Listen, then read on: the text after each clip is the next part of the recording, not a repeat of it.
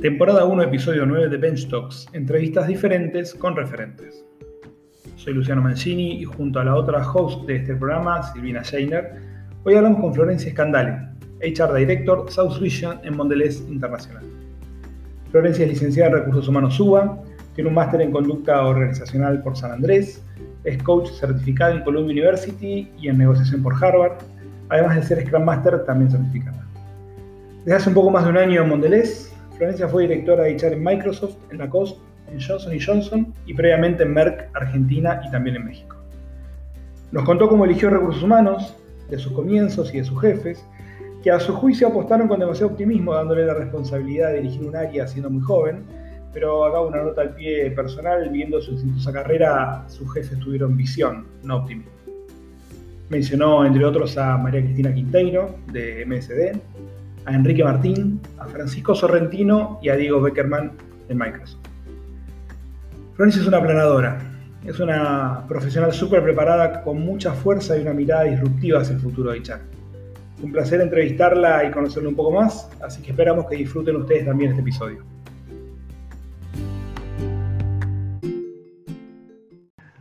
Bueno, bienvenidos y, bienvenidas a, un episodio más de, de Bench Talks. Eh, entrevistas diferentes con referentes, esta, esta serie de, charlas y entrevistas que tenemos junto a Silvina Scheiner, eh, entrevistando a referentes, diferentes referentes de recursos humanos. Hoy tenemos el placer y el honor de tener a Florencia Escandale, María Florencia Escandale, María que, usa poco, los en una dirección de email. Flores Candale es la directora de recursos humanos de, de Mondeliz. Ya expliqué un poquito en la introducción de este, de este episodio quién eras, pero la verdad es que me gustaría, Flor, que nos cuentes vos quién sos, quién es Flores Escandale, y que entre medio de eso, que me cuentes quién, si Recursos Humanos te eligió a vos o si vos elegiste a Recursos Humanos. ¿Te parece? Mm. Más fácil empezar por la segunda. ¿Quién es Florencia Escandal? soy un ser humano muy complejo, como todos. Así que es difícil decir quién es Florencia Escandale. Eh, la verdad que si lo tengo que resumir, te resumiría como que soy una persona muy inquieta, muy curiosa, tremendamente pasional. Eh, mis dos grandes amores, mis hijos, mi vida, mi ilusión, las ganas, la alegría, me dan cada mañana. Eh, pero esencialmente, si tengo que me yo es eso, muy, muy, muy, muy curiosa, tremendamente curiosa y con mucha energía. ¿El recurso humano me eligió a mí? Yo te diría que creo que sí, porque yo originalmente estaba estudiando medicina y trabajando en ventas. Eh, y un, el, que era en ese momento director de recursos humanos en la empresa donde yo trabajaba me dijo que me veía potencial para trabajar en recursos humanos yo, por supuesto, no tenía ni idea de qué era eso, y, estaba estudiando medicina para hacer psiquiatría. Eh, no estaba, estaba con muchas dudas, estaba en segundo año de la carrera, con muchas dudas hacer toda la carrera de medicina para después la especialización en psiquiatría. La verdad es que estaba más orientándome así, me movía a psicología y cuando vino esta sugerencia, me agarré, investigué, eh, averigué sobre el plan de materias, las oportunidades de trabajo, etcétera, etcétera, y me gustó, me apasionó que era multidisciplinaria, yo ya trabajando en una corporación multinacional, en ese momento en ventas, em, me gustaba la vida corporativa, me gustó la vida de trabajo en una empresa y, se fue dando. Y la verdad es que a lo largo de mi carrera, más de una vez me han propuesto ir al negocio, eh, prácticamente sin excepción en las compañías que trabajé, y volví ahí sí yo a elegir recursos humanos. Eh, ahí sí, ya fue una, reelección personal y feliz de la vida de haberlo hecho. Bien, ¿y nos querés contar tus, últimas dos experiencias, que por ahí son, si querés, las que la gente más puede llegar a conocer? Sí, las, yo te diría, yo te diría que tomaría tres experiencias que para mí fueron los hitos en mi carrera. La primera fue cuando nos movimos del modelo de administración de personal al modelo de Ulrich de HR Business Partner, ¿no? Y los centros de expertise y de excelencia. Realmente me tocó vivirlo en un momento para mí único en la historia, de lo que si medimos la historia de recursos humanos, un momento súper trascendente, donde dejamos ser un área de soporte operativa a cumplir un rol estratégico en el negocio. Te diría que, entre paréntesis, después seguro habrá oportunidad de, hacer algún comentario más, pero te diría que estamos viviendo un momento igual de trascendente ahora para mí en recursos humanos. Un cambio de paradigma absoluto, absoluto, donde nosotros no solamente tenemos que aprender el equipo de recursos humanos en cualquier empresa, no importa la industria, el tamaño o el lugar en el mundo, porque esto fue un movimiento global, igual que está ocurriendo ahora, sino que también tenía que entender el negocio, qué estaba pasando con recursos humanos y cuál era el nuevo rol de recursos humanos. Entonces, la experiencia fue fascinante, porque fue aprender desde el punto de vista profesional, pero lo más importante fue reaprender sobre mí misma, y creo que a todos en ese momento nos pasó algo parecido. Teníamos una rutina de trabajo, teníamos una forma de aportar eh, al negocio desde un lugar muy, pero muy administrativo que tratábamos de ponerle onda y hacerlo divertido, pero era muy, realmente, un área de soporte muy administrativa.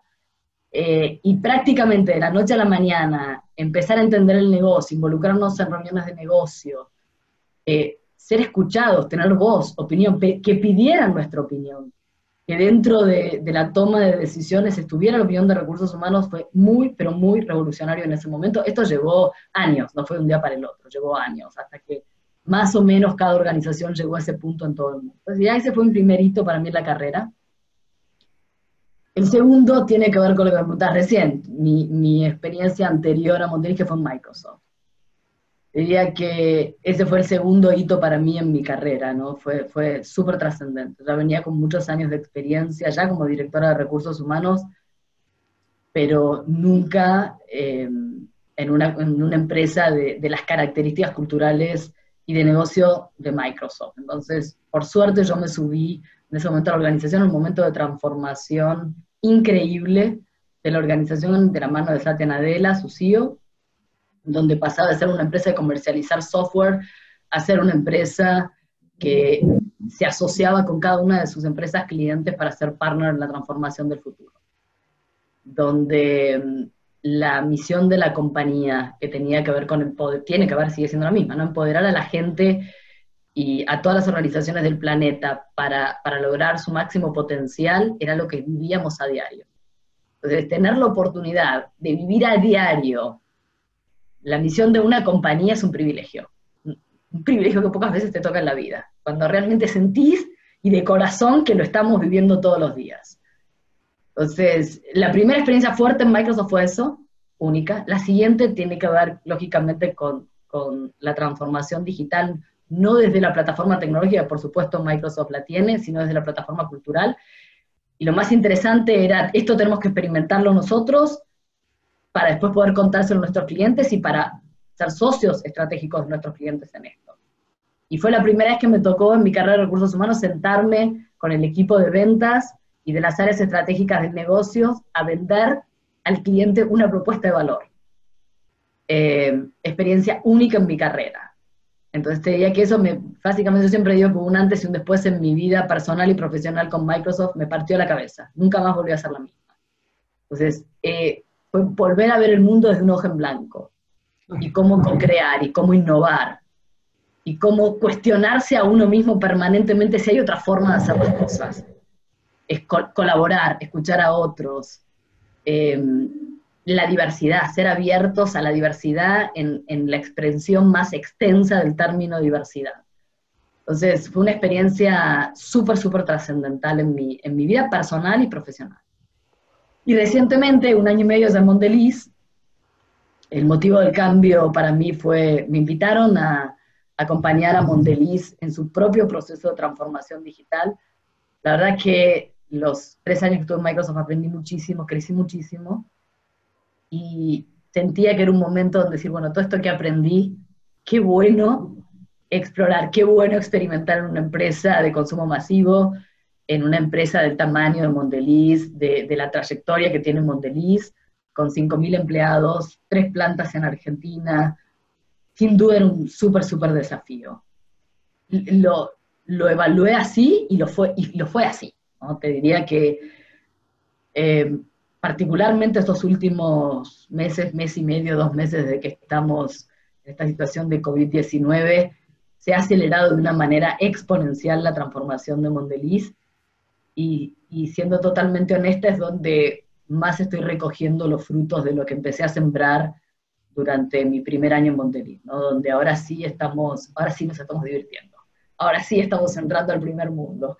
A la fuerza, un poco a los golpes, un poco sin darnos cuenta, yo estoy convencida de que necesitamos un tiempo más para, para darnos cuenta cómo cambió nuestra cabeza, hasta qué punto cambiamos el paradigma de trabajo, qué habilidades logramos y cómo estamos transformando el mundo. Todos, no importa qué rol te toque jugar.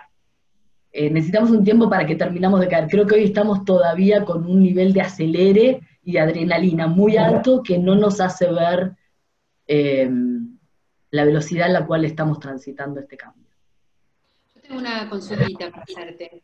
Eh, primero que me encanta escucharte hablar con esa pasión que le pones al relato de, tu, de tu trayectoria, porque esas cosas que salen de, lo gestual no lo podés inventar, es realmente que te salen, ¿entendés? Y se nota.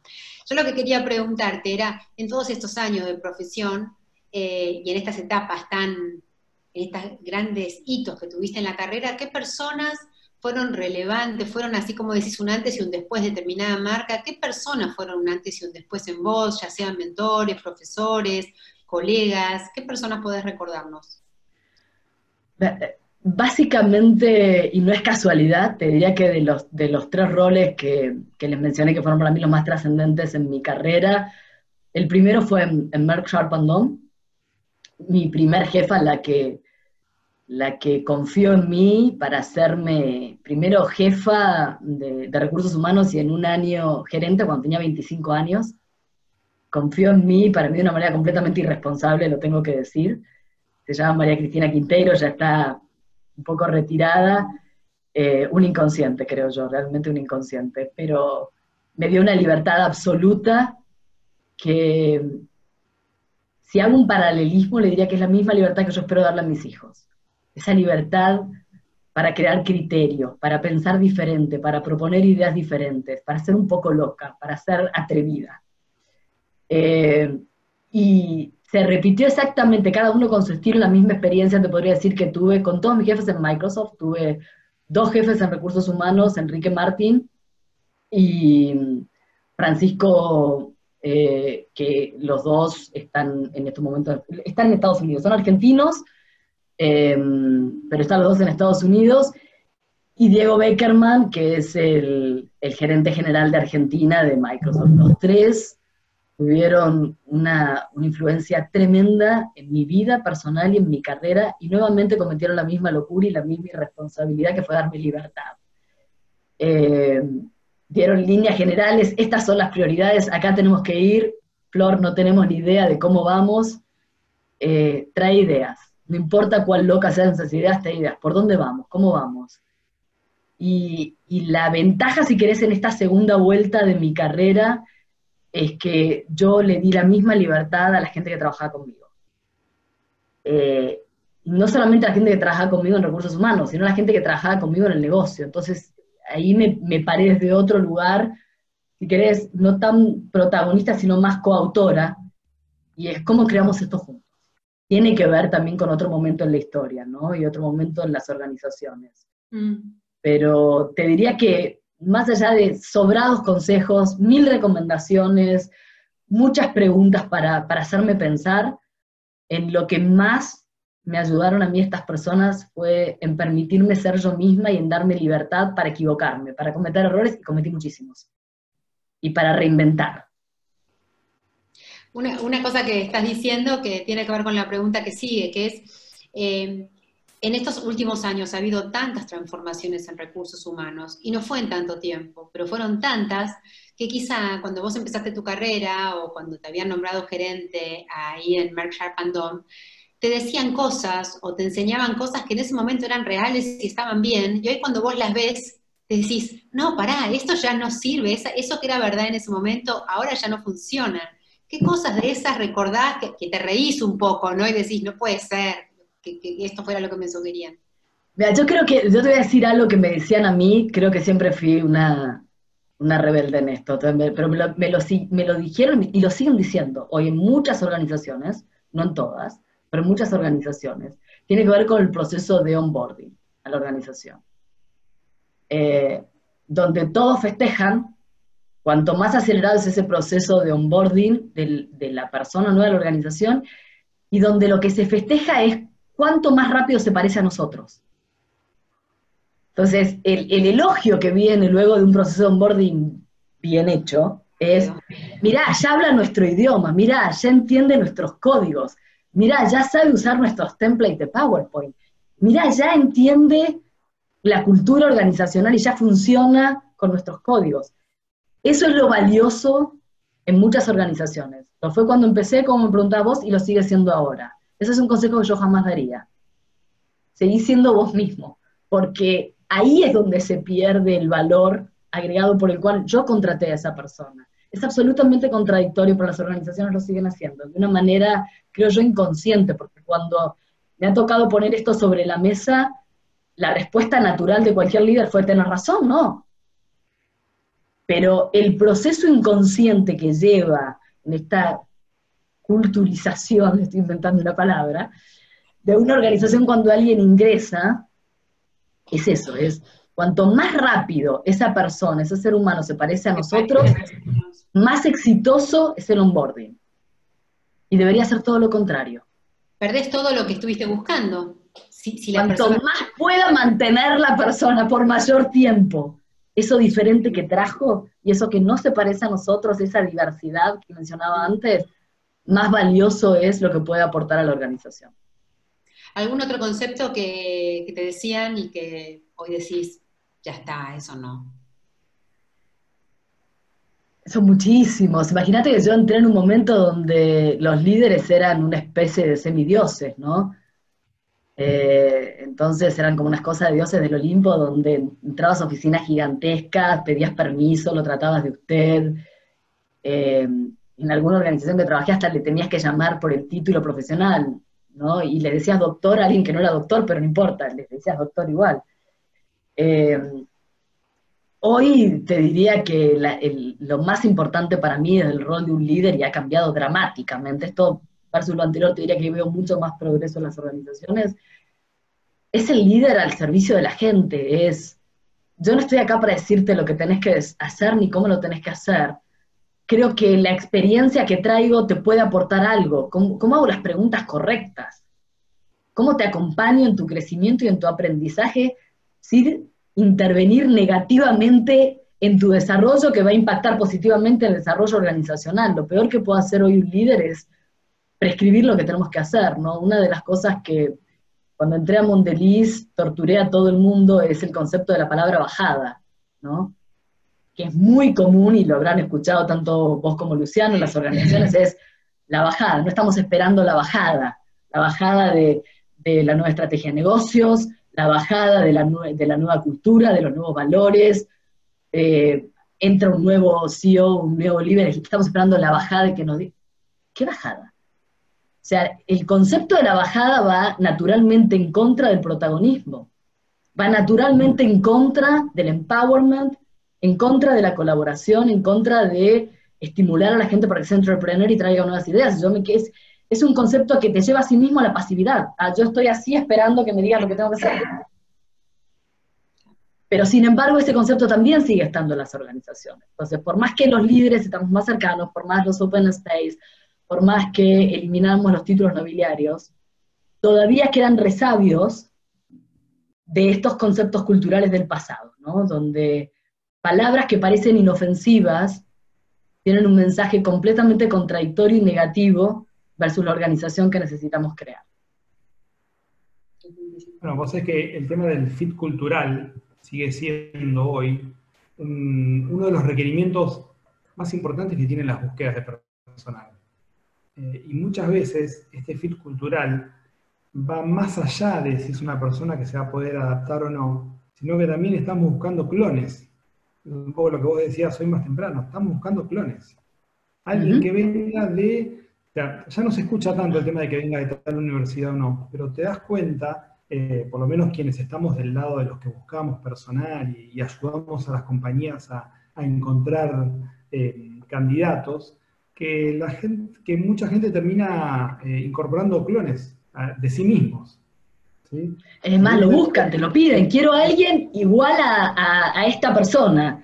Y a veces si está ahí todavía te la presentan y te dicen, mira, quiero a alguien igual a esta persona y vos te quedas diciendo, imposible. Humanamente imposible. Lo que pasa es que hay mucho, el, miedo al riesgo eh, sigue existiendo en las compañías, en algunas. Entonces, tener una persona muy diferente a veces es riesgoso, implica un montón de recursos para la adaptación. Entonces, obviamente, es como más previsible, ¿no es cierto?, alguien parecido. Absolutamente.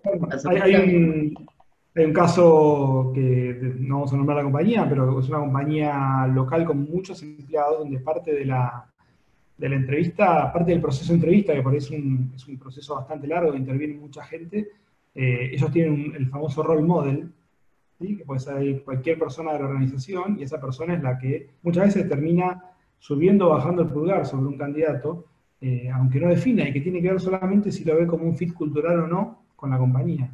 Eh, nada, en algunos casos dará resultado, en otros no, como vos decís, Flor, por ahí no, no sería el mejor camino en el largo plazo, porque la innovación no llega de, ese modo. sí, yo creo que esto es como las personas, ¿no? Las compañías están en distintos estados de evolución. Y y incluso en algunos temas puede estar una compañía más evolucionada que en otras, o sea, puede estar más madura a lo mejor en, su estructura de marketing, en sus campañas de marketing y cómo está mirando hoy al cliente y cómo está funcionando el ecosistema, y muy inmadura en aspectos como el que vos mencionás todavía, ¿no? Entonces, eh, lo que no tengo duda es que claramente lo que estamos viviendo a causa de un factor negativo como es COVID, por, por su impacto en la salud y en la vida de la gente, está acelerando de una manera exponencial estos aspectos más inmaduros en las organizaciones, de la misma manera que le pasa a un ser humano cuando tiene algún hecho fuerte en la vida y te obliga a madurar aceleradamente, ¿no? Entonces, hoy está pasando lo mismo en las organizaciones, están saltando etapas eh, sin vivirlas porque no tienen otro remedio, entonces estamos madurando un poco a los cachetazos, ¿sabes? la, innovación digital que trajo, que trajo el COVID. Eh, Flor, y te, te, voy a hacer trabajar un poquito. Ya habrás escuchado algunos de nuestros podcasts, así que sabes de qué se trata, pero me gustaría que nos cuentes dos casos, más si vos tenés, pero por lo menos dos. Uno que te haya salido muy bien, un, caso de gestión donde vos digas, acá logramos lo que queríamos o acá el resultado final fue, fue el que buscábamos o incluso mejor. Y uno que no te haya salido tan bien, eh, y también cuál fue el aprendizaje que tuviste o que tuvieron como organización después de ese, e, ese proceso o ese caso que no salió tan bien. De los dos te voy a decir para mí cuál fue el, el, mejor learning, ¿no? Eh, un caso donde yo me siento... La verdad es que no tengo ningún caso de, que te diga que me siento orgullosa de haberlo hecho sola, no podría. Cualquier caso que piense lo tengo que pensar en equipo. No, no, no concibo el éxito individual. Eh, y el que lo diga miente, porque siempre necesitas a alguien, aunque sea un amigo, que te escuche y te aconseje. Eh, entonces, te diría que el éxito para mí más, más fuerte que tuve en mi carrera, que me llenó de emoción, más allá del reconocimiento que lo estuvo, pero más allá de eso fue que cuando yo ingresé, yo tuve dos etapas en, en Mark Sharp Una primera etapa en Argentina, después me fui a Chile, después me fui a vivir a México. Eh, y de México eh, me fui a España y de España volví a Argentina. Eh, primero entré en Johnson Johnson eh, como director de recursos humanos en Consumer y después me llamaron de Merck para volver como director de recursos humanos de Argentina. Por un montón de motivos que no, no, no vienen al caso ni son trascendentes, la encuesta de clima de Merck en ese momento Argentina era la peor del mundo. Además, el, score era el más bajo del mundo. No, nos estaba yendo nada bien. ¿sí? Teníamos todos los frentes abiertos. Y esto no fue de un día para el otro, ¿no? Venía cayendo año a año. El último año que fue el que yo regresé estaba en el piso. Pero esta caída y el no encontrar una solución fue desmoralizando a los líderes. Y fue prendiendo confianza en ellos mismos sobre cómo resolver el tema. Y la verdad es que la respuesta estaba ahí. Estaba no solamente en la mesa de los líderes, sino en toda la organización. Había que buscarlo afuera, como suele suceder la respuesta está en nosotros mismos, pero no la encontraban.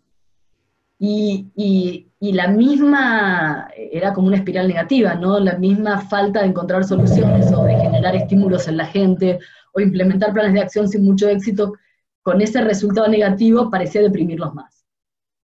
Entonces, eh, claro, cuando yo llegué yo tenía una gran ventaja. La primera es venir de afuera, venía con la cabeza limpia, y la segunda, que era muy, muy, muy rara y poco común, es que los conocía muchos a todos y los quería mucho a todos. Porque los que hoy eran líderes había sido gente que a mí me había tocado contratar en mi primer vuelta, hace muchos años atrás. Entonces teníamos un vínculo muy profundo, lo cual eh, yo creo que fue una ayudita extra a poder revertir los resultados, porque revertimos los resultados en un año de una manera insólita. Y te estoy hablando, les estoy contando algo que pasó en 2008 aproximadamente. Eh, y yo les diría que hoy, hoy aplicaría, por supuesto con, con, las diferencias culturales y la situación, pero la base de la receta yo aplicaría la misma, porque lo que aplicamos en este momento fueron cosas muy simples que tienen que ver con, primero, escuchemos a la gente, hagamos un doble clic en la encuesta. Evitemos los assumptions. Es muy común como seres humanos que cuando recibimos información, nuestro cerebro, la parte que, que funciona rápido de nuestro cerebro, asume un montón de cosas y queremos entender lo que está pasando desde lo que nos parece obvio.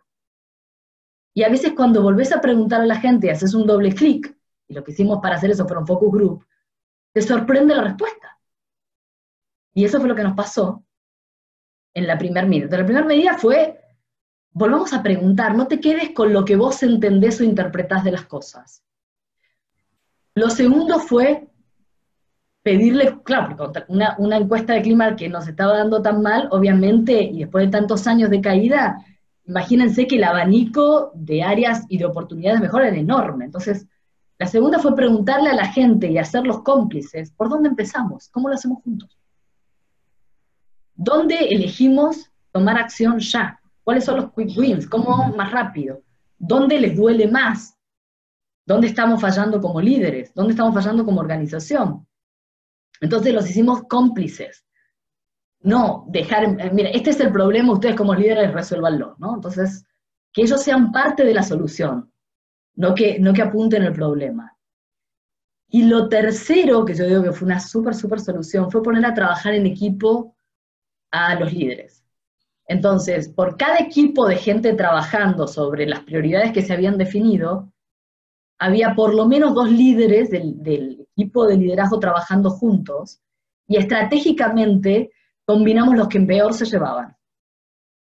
Porque como la meta era que llegáramos a un resultado y teníamos muchísima presión en ese sentido y muy poco tiempo para hacerlo, no tuvieron más remedio que dialogar, no tuvieron más remedio que ponerse de acuerdo para llegar a los resultados.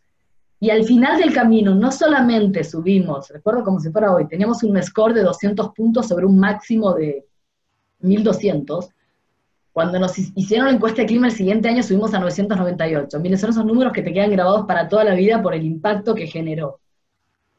Y extra resubir los números, teníamos un equipo de liderazgo más unido que nunca. Entonces, la verdad me decís, ¿el logro fue mío? No, el logro fue de todos. Si quieren, el aporte que yo siento que sentí fue muy back office, fue desde afuera mirar dónde estaban las áreas de oportunidad para generar los encuentros. Y una vez que se generó el encuentro, es como, es como, como si fueran citas. Creo que vos y vos te van a llevar bien, los presento. Generar el encuentro y a partir de ahí ocurrió la magia. Eso fue lo que pasó. Un happen corporativo. Exacto. Eh, y dónde me equivoqué, feo, feo, feo, y fue un elefante en un bazar y ya estaba grandecita, ¿eh? Directora de recursos humanos en Johnson Johnson, muy grande estaba ya. No, no, no, no, pero se me escapó la tortuga. Descubrí una situación de compliance fuerte. Vinieron a hacer una denuncia eh, y la situación era grave. Y, por eso digo que no me perdono la, inexperiencia en ese momento, porque yo ya era directora desde hacía bastante tiempo, había pasado organizaciones, había estado en investigaciones de compliance muchas veces, pero me pareció tan grave el hecho que me dejé llevar por el impulso y llevar adelante la denuncia sin medir los, el impacto que podía tener en otras áreas de la organización. No me tomé el tiempo para respirar hondo y para decir, como si fuera un tablero de ajedrez, ¿qué pasa si yo muevo esta pieza? No importa si tengo razón. ¿Cómo puedo impactar a terceros inocentes al tomar esta decisión?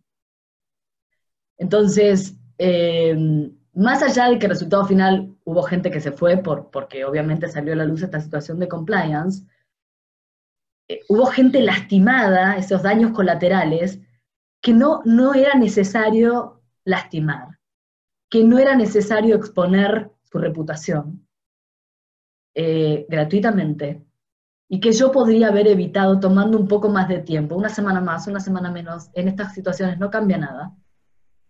Y es asegurar por lo menos al máximo, yo no lo hice ni al máximo, siempre puede haber un riesgo, ¿no? Pero yo soy consciente que no lo hice. No me tomé este tiempo de, observar más, de evaluar más, de escuchar más, de preguntar más, para medir el impacto de esos daños colaterales que podía tener la organización. Les diría que el mayor learning para mí a partir de ahí fue nunca más tomé una decisión impulsiva, me ha tocado por el rol que nos toca jugar desde recursos humanos, muchas, muchísimas investigaciones más a lo largo de mi carrera, y desde esta experiencia me tomé el tiempo, muchas veces incluso en contra de, recomendaciones de no, pero vamos ya, no, no, no. Prefiero tomar un día más, una semana más, y tratar de medir el impacto que puedo tener en gente inocente, e incluso en la familia de las personas que estamos denunciando. ¿Sí? Entonces, eh, este costado humanitario, a veces, porque creemos que estamos haciendo los correctos, se nos escapa busca de llegar a resultados o de hacer lo correcto.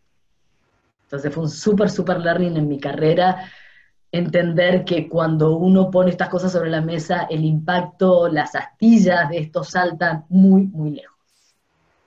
Flor, hablando de impacto, ¿qué medidas, qué acciones estuvieron tomando por el tema del coronavirus y qué iniciativas están pensando ahora si el COVID empieza a aflojar, si la cuarentena empieza a aflojar y cómo salir de eso?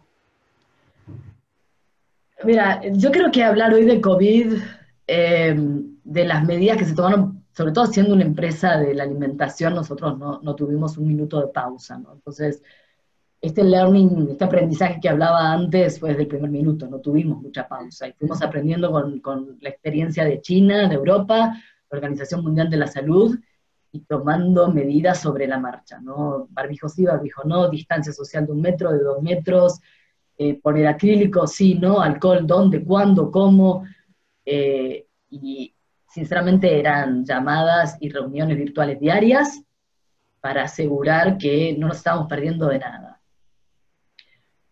Eso para nosotros ya y a la velocidad que yo contaba antes que están pasando las cosas es, casi que te diría el año pasado para, una empresa como Mondeliz que viene tratando estos temas desde principios de marzo. Entonces hoy el foco del negocio está, por supuesto, en seguir cuidando a la gente, esto es algo en lo cual no podemos bajar los brazos jamás, porque la prioridad es la gente y asegurar que no tengamos ni un solo caso en la compañía, sea en el lugar que sea. Eh, y, seguir un protocolo súper estricto que tenemos como muchas otras compañías. Pero te diría que para mí la etapa más desafiante ahora no es solamente la vuelta, eh, sino que te diría que son para mí tres instancias. La primera es la que mencioné recién, ¿no? Eh, el balde de, agua fría para todos los seres humanos, primero en el mundo, el darnos cuenta en Argentina, porque al principio era una cosa en China, en Italia o en España, mira cuánta gente se muere, nos enteramos acá, pero es como que estamos muy lejos, ¿no? Tenemos el Atlántico en el medio, no sé, no llega. Hasta que terminamos de entender que sí llegaba acá y empezamos a tomar las medidas.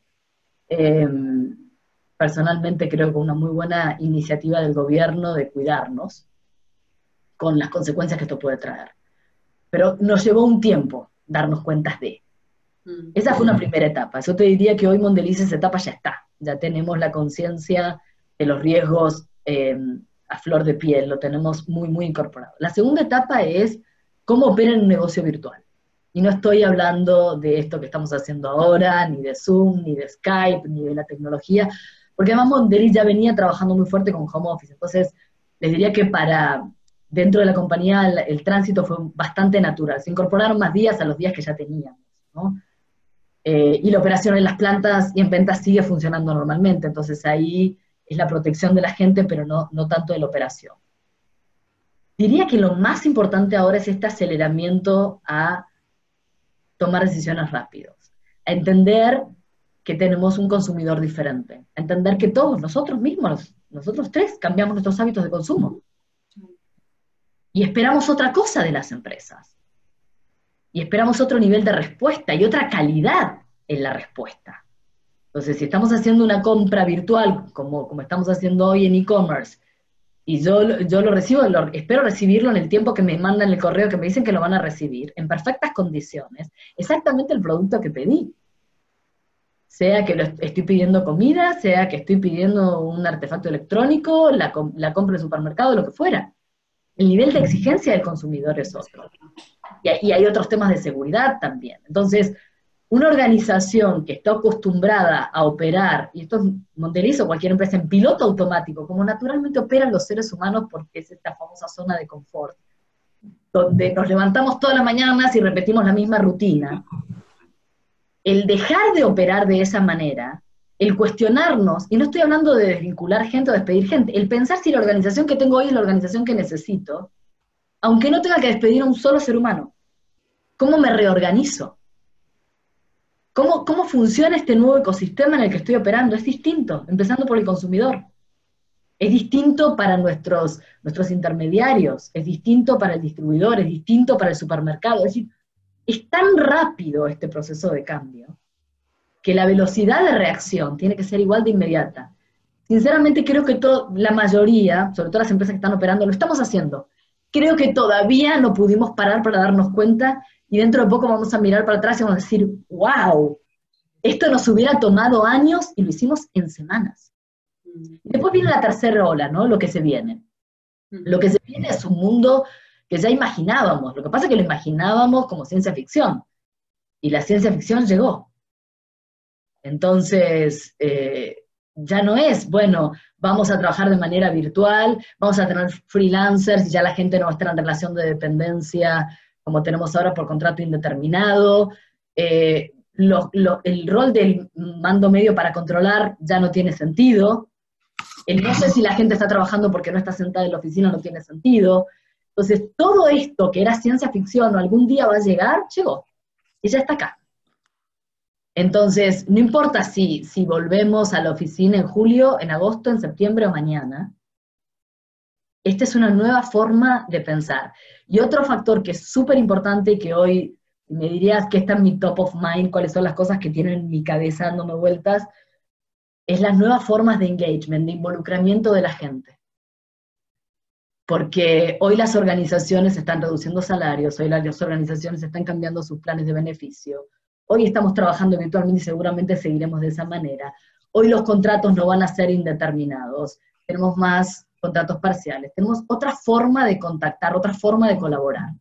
En este nuevo modelo, ¿cómo generamos eso, ese tengo la camiseta que estamos acostumbrados a tener en las organizaciones? Cuando ese me pongo la camiseta es porque, es porque estamos trabajando juntos, es porque nos hicimos amigos, es porque compartimos un montón de cosas diarias. El almuerzo, las caras largas en una reunión que no me gustó, eh, lo que sea, lo compartimos a diario. Esto es una nueva forma de compartir. Ni mejor ni peor, distinta. Pero lo que está en la cabeza o debería estar en la cabeza de recursos humanos, que también, como les dije antes, este es un nuevo momento, otro hito en la historia de HR, una nueva transformación. El modelo de Ulrich y HR Business Partner, como se concibió, es distinto ahora. Somos socios estratégicos, sí, pero desde otro lugar. Si seguimos implementando la misma receta, vamos a fracasar. Hoy estar adentro del negocio es otra cosa no es lo mismo que era hace 20 años. Entonces, ¿cómo operamos nuevamente? Y, el primer disparador que comparto es este. ¿Cómo generamos involucramiento, engagement en la gente en este nuevo modelo? Sí, eh, la otra cosa que a mí se me ocurre es, eh, cuando vos decías que están pensando una nueva empresa, ¿quién, es, ¿quién tiene tiempo para pensar si toda la gente, los líderes están pensando en cómo sobrevivir el negocio, cómo reinventarse, las condiciones externas de la Argentina? ¿Quién piensa en estos momentos? Yo diría que los principales impulsores de esto, naturalmente, yo te lo puedo decir por, por mi experiencia actual en Mondeliz, pero estoy segura por mi experiencia previa en otras corporaciones que se está replicando y hablando con colegas también. Naturalmente, eh, las cabezas de la organización, sean locales, sean corporativas, si estén en algún otro lugar del mundo, ya empiezan a, provocar este tipo de pensamientos. De distinta forma, un poco más formal, un poco más informal, con fechas límites para entregarme esto para tal fecha, eh, anda pensando esto, cómo vas, mándame tu plan. Estas preguntas siguen estando en, llamadas virtuales que tenemos donde empiezan a provocar. Entonces te diría, esa sería la provocación natural y formal que tiene cualquier organización que quiera sobrevivir. La mayoría de las organizaciones está teniendo, no digo que todas, la mayoría le están teniendo. Algunas están en su ADN, en los startups, en los unicornios, en las tecnológicas, la fintech está en su ADN, entonces fluyen naturalmente, es otro cambio más, es, una regeneración nueva. Va. Un cambio de piel vendría a ser para ello, nada más. Y, va a fluir más naturalmente en organizaciones más grandes y más pesadas, te va a costar más que está pasando. Y después están los agitadores internos, los disruptivos, los revolucionarios, los que no encontraban su lugar en la organización. ¿Qué? Los early adopters. Exacto, los outliers, ¿no? Eh, los que están afuera. Eh, y, esta gente es la que empieza a provocar y está encontrando su lugar hoy en las organizaciones, porque, porque se sienten en su mundo, eh, porque ahora lo disruptivo, lo diferente es, es lo que necesitamos. Hoy, hoy relajarse frente al cambio, hoy vivir el cambio con entusiasmo es lo que más necesitan las organizaciones y estos agentes de cambio y estos agitadores son los que mueven a la gente que se quedó más paralizada o que está más asustada y que es absolutamente normal que esto suceda. Entonces hay nuevos perfiles que hasta ayer probablemente provocaban pánico y que hoy son esas mentes disruptivas que a todo nivel en una organización, incluso a nivel corporativo, son los más buscados. Bien, yo, tengo una, una pregunta, Sil, que, y, Flor, que la verdad es que la, guardamos para tratar de sacar un poco de la zona de confort a, nuestros, a nuestros entrevistados y que tratamos de cambiarla en cada, en cada programa, cosa de que no se la puedan saber de memoria de antes. Así que te hacemos mover un poquito y te, sacamos de este lugar. Eh, pero que, que, yo la llamo el, estado de WhatsApp o, o, o, como lo dirías con una remera. Y es, ¿cuál es esa frase que vos tenés, que usás, o, que tenés, eh, valga la en el estado de WhatsApp, o que vos pondrías una remera para convencer a otros sobre algo eh, y que siempre te remita hacia esa. Yo uso mucho la de que eh, en 20 años solo vas a arrepentirte de lo que no hiciste. Y, uso mucho también, sobre todo últimamente, lo que se arregla con plata es barato, pero... ¿Cuál sería una, una frase que vos te pondrías en una remera para salir, para salir al mundo. Ni lo dudo, además lo tengo en mi WhatsApp, buscala después. ok. Nunca, en, mi WhatsApp la tengo en latín, pero, pero, pero es básicamente la misma idea, es nunca pierdas la libertad. Nunca. Bien. La libertad de todo, la libertad de pensamiento, la libertad de espíritu, la libertad de buscar tus opciones, la libertad de elegir. Nunca, nunca, por temor, por lo que fuera, porque te opriman, por el motivo que sea, nunca renuncies a tu libertad. Aunque, aunque quede en una libertad mental, porque te pueden oprimir físicamente. Pero tu libertad, lo que vos crees, lo que vos pensás, debería ser algo sagrado para, para cualquier ser humano.